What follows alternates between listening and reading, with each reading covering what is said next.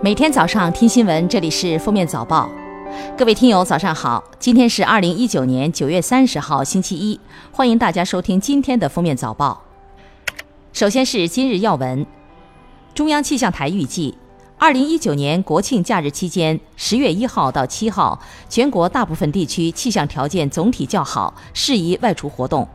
一号台风米娜将擦过或登陆浙江中北部沿海。三号到五号，长江中下游以北有大范围降温降雨过程，西南和西北地区东部多阴雨。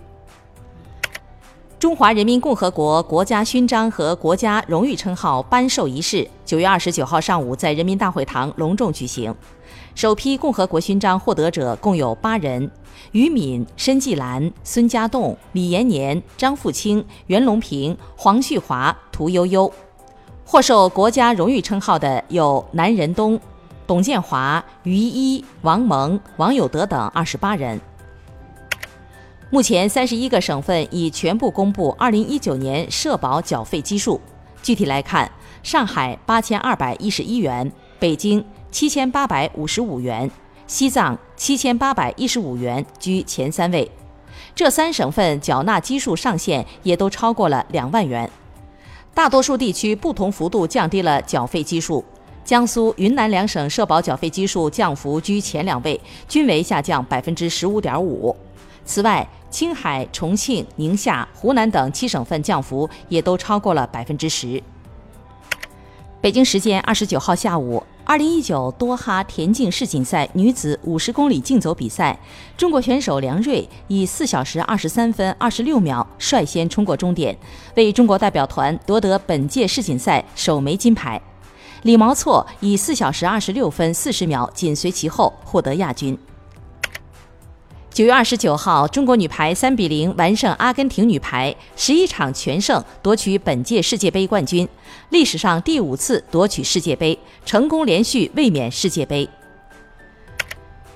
二十九号早上九点，受邀参加国庆七十年庆祝活动的光头警长刘 Sir 和他的警队同事们乘坐飞机启程前往北京。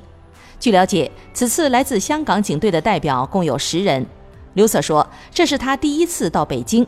能够代表香港警队参加国庆七十周年活动，十分荣幸。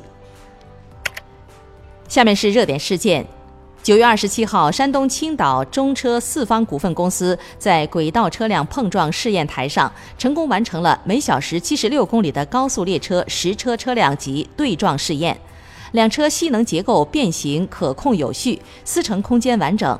这是目前世界上高速列车最高速的车辆级碰撞试验。标志着高速列车被动安全技术领域达到世界先进水平。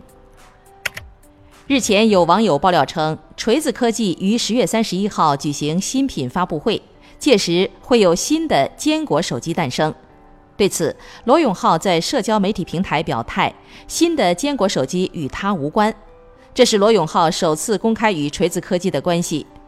从二零一八年底开始，罗永浩就陆续退出锤子旗帜下公司法定代表人，并出质股权。当地时间九月二十七号，比利时国王菲利普给马云颁发比利时王国大将军级皇冠勋章。在此之前，从未有中国人获得该等级勋章。国王表示，这是为表彰马云在全球范围内坚持和倡导企业家精神，以及在全球公益和教育领域做出的突出贡献。皇冠勋章一八九七年创立，颁发给对社会有杰出服务和贡献的人士。九月二十三号，华为诉深圳传音控股股份有限公司等六家公司著作权权属侵权纠纷一案立案。知情人士称，非洲手机之王传音部分机型的开机画面使用的都是华为的画面，侵权索赔金额在千万元级别。传音旗下产品全部销往海外，销售区域主要集中在非洲、东南亚等全球新兴市场国家。据泰媒报道，九月二十八号是大熊猫林慧十八岁的生日，清迈动物园方特意将冰铺在地上，做出雪的样子，并为林慧准备了她最喜欢吃的东西。